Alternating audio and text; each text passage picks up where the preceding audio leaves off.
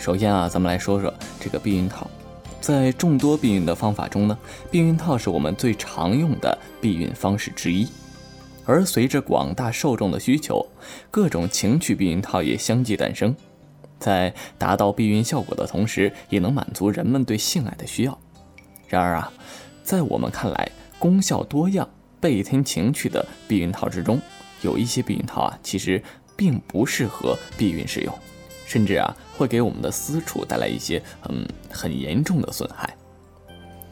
咱们呢走进性保健商品商店啊，可以看到避孕套的种类非常繁多，从花纹到颜色都日益丰富。然而呢，面对这些避孕套，很多人都觉得啊，不过是表面上的一种装饰，对避孕并没有太大用途。当然，也有一些情趣避孕套增加了纹路，以便于性爱时更好的刺激。但是啊。对于避孕其实没有太大帮助。那么下面啊，就让我们来说一说都有哪些避孕套不适合使用。先从花纹样式来看啊，此类的避孕套呢，外表带有颗粒或者螺旋凹起的安全套，可以增加对阴道壁的摩擦和刺激，能更好的取悦女方。但是相比较而言，因为这个太粗的乳胶颗粒容易导致安全套出现破裂，所以在合格的产品中，颗粒大小会受到严格的限制。这就是螺旋纹安全套的快感比颗粒安全套的快感更强烈一些。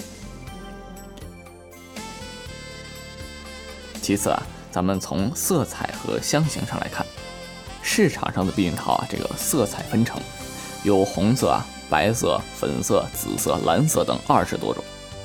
自从上世纪九十年代初呢，厂家还推出了各种添加香料的安全套，常见的有呢玫瑰香型啊、桂花香型啊等几种。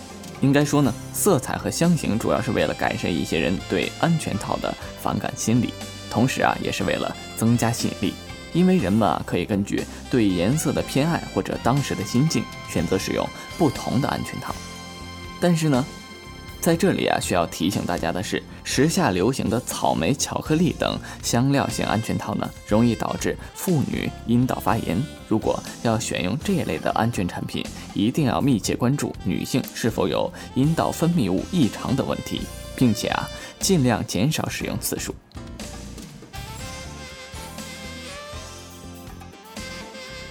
此外呢，在市场上还存在着一种夜光型的安全套。以含磷的涂料产生光线，增加性爱情趣。磷呢导致敏感性更强，大家一定要根据自己的情况慎重选择，不可盲目求新求异。而对于夜光型的避孕套更是如此。情趣避孕套呢，这个添加了很多其他物质，使其更容易变脆或者老化，同时其中添加的物质也可能造成使用者的过敏。在选择的时候呢，应该特别小心。咱们，不妨在购买的时候选择少量不同品牌或者同品牌不同系列，像买衣服一样试个一两次，然后呢，选择这个使用起来最称心的这个牌子和系列。当然，一些对乳胶过敏者也不适宜用这个安全套。面对琳琅满目安全套的时候呢，我们一定要根据自身的需求进行选择，不可盲目的求新求异去尝试。同时呢，在避孕套的选择上也要有合适的尺寸，不合适的尺寸呢，往往会导致避孕失败。在大多数的情况下，我国的这个男性适合的安全套尺寸是中号的，这也是造成中号避孕套称雄市场的原因。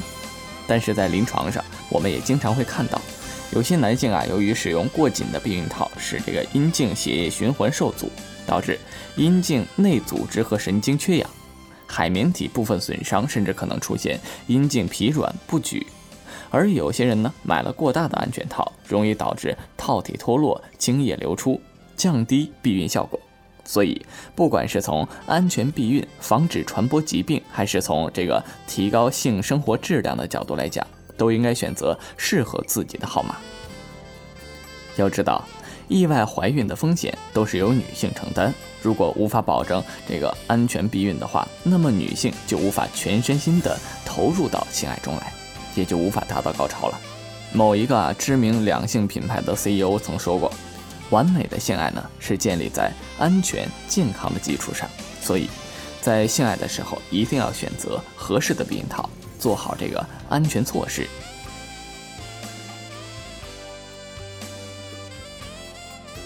好了，本期的节目呢到这里也就结束了。关于避孕套啊，这个二狗做了很多期，但是这期呢让我有了一个新的认识。大家呢不妨也啊多看一看，看看自己适合哪一款避孕套。哎呀，那今天的这个节目时间就差不多了，咱们下期再见。